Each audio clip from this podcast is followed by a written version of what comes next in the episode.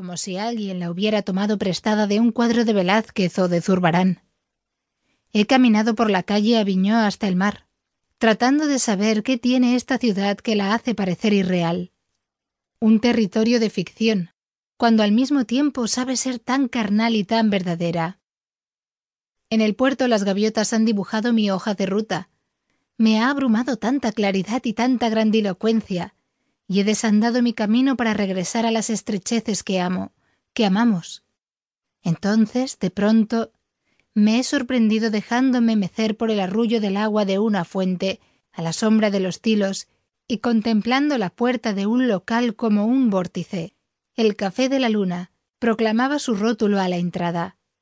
Nada más empujar la puerta cristalada he tenido la impresión que, más que a un café, estaba entrando en una embarcación, emprendiendo un viaje. El local parecía varado en mitad de la historia, y echaría a andar en cualquier momento con un destino impredecible.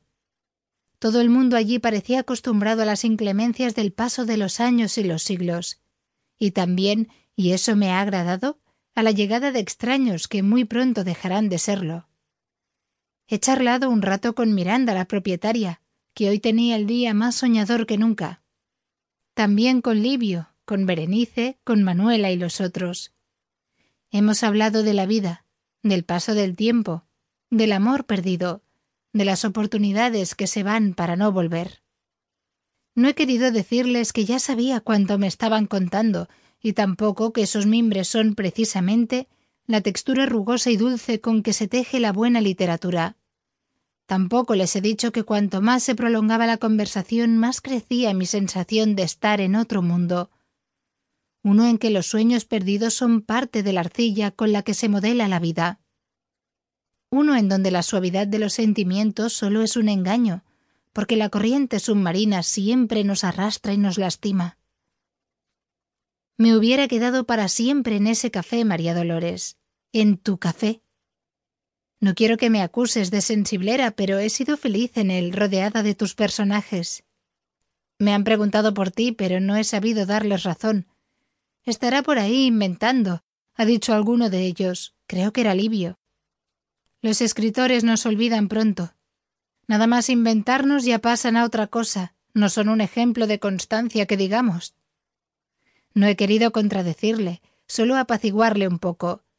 Pero vosotros quedaréis, amigo, le he dicho, y era sincera. Quedaréis para que otros sueñen a través de vuestros corazones. Y Livio, Miranda y los demás han sonreído. Al salir la plaza me ha parecido otra, la ciudad entera había cambiado.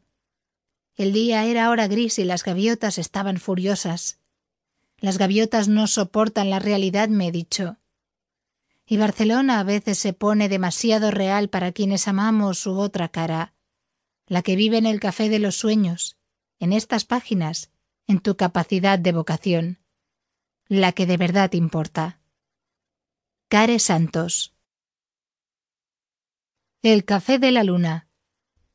En la confluencia de la calle del Call con Banysnous, muy cerca de la plaza de San Jaume y de la catedral, se encuentra el Café de la Luna, pedazo de una Barcelona bohemia y oculta que pocos conocen.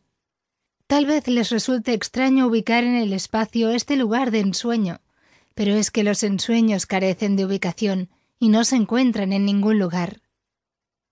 Caminando por las callejas medievales que rodean la soberbia iglesia principal, perdiéndose en rincones y recovecos, uno puede hallar espacios mágicos, encantados, difíciles muchas veces de volver a encontrar.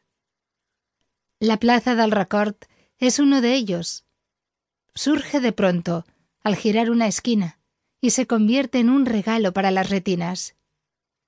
La primera sensación que se experimenta al atravesar el arco gótico que hace las veces de puerta de entrada es la de haber dado un salto en el tiempo, retrocediendo muchos años atrás para regresar a la época medieval.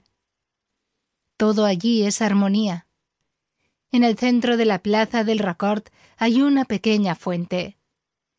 Su sonido cadencioso y suave provoca una inmediata sensación de tranquilidad. Tres enormes tilos conforman una frondosa cúpula vegetal por la que apenas se cuelan unos pocos rayos de sol que se proyectan en forma de haces.